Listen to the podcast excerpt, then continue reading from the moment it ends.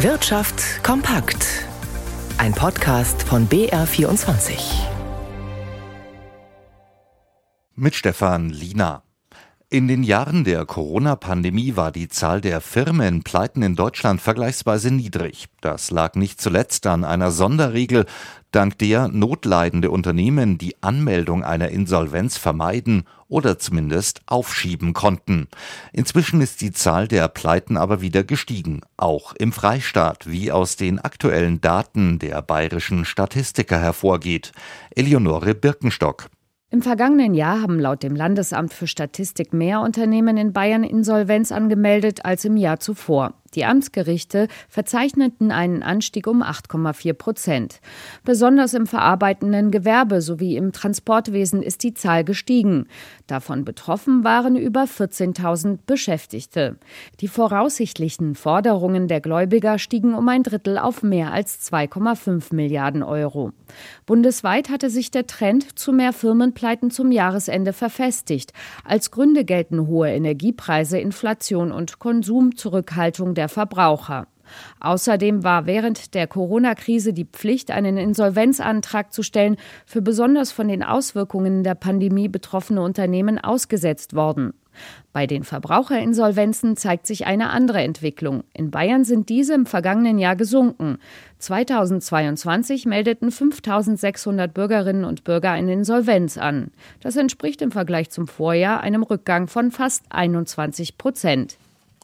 Bayerische Unternehmen können ab sofort sogenannte Energiehärtefallhilfen beantragen.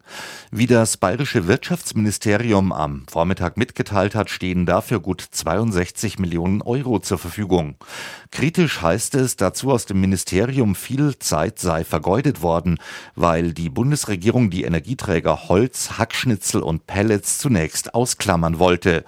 Dies wurde nach massiven Protesten aus den Ländern wieder korrigiert. Margit Siller hat sich die Details angesehen.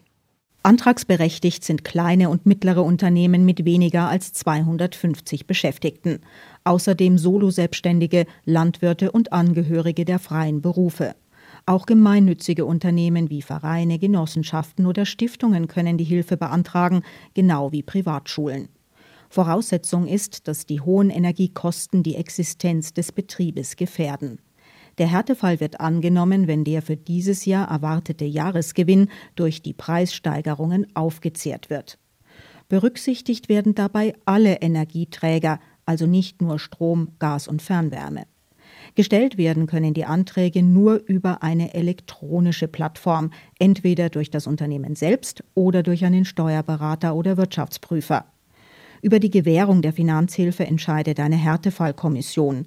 Wichtig ist, dass bei einer Schlussabrechnung bis zum 30. Juni kommenden Jahres zu viel gezahlte Hilfen zurückzuzahlen sind. Unternehmen, die bereits in die Insolvenz gerutscht sind oder die den Geschäftsbetrieb einstellen, können die Energiehärtefallhilfe nicht beantragen. Neue Stühle rücken im DAX. Die Aktie des Rüstungskonzerns Rheinmetall steigt noch im März in die erste Börsenliga auf und ersetzt dort das Papier von Fresenius Medical Care. Rigobert Kaiser in unserem Börsenstudio, wie sind denn die Reaktionen am Aktienmarkt ausgefallen? Die sind eigentlich durch die Bank recht äh, positiv ausgefallen. Rheinmetall, da hatte man ja schon bei der letzten Neuordnung vor wenigen Wochen äh, die Erwartung, dass Rheinmetall statt Commerzbank aufsteigt. Da hat das der Rüstungskonzern verpasst und die Frankfurter Großbank hatte den Vortritt. Jetzt also Rheinmetall mit über 11 Milliarden Euro Börsenumsatz. DAX-Neuling äh, ab dem 20. März, die Aktie mit einem Plus von 2,7 Prozent. Wenn man gedacht hätte, Fresenius Medical Care würde jetzt abschmieren durch den Abstieg. Das ist nicht der Fall. Die Aktie ebenfalls mit einem Plus von 2,4 Prozent bei 37,60 Euro. Hier muss man allerdings sagen, dass der Titel wegen enormer Probleme im Geschäft in den Vereinigten Staaten zuletzt doch an den Börsen auch erheblich an Wert verloren hatte.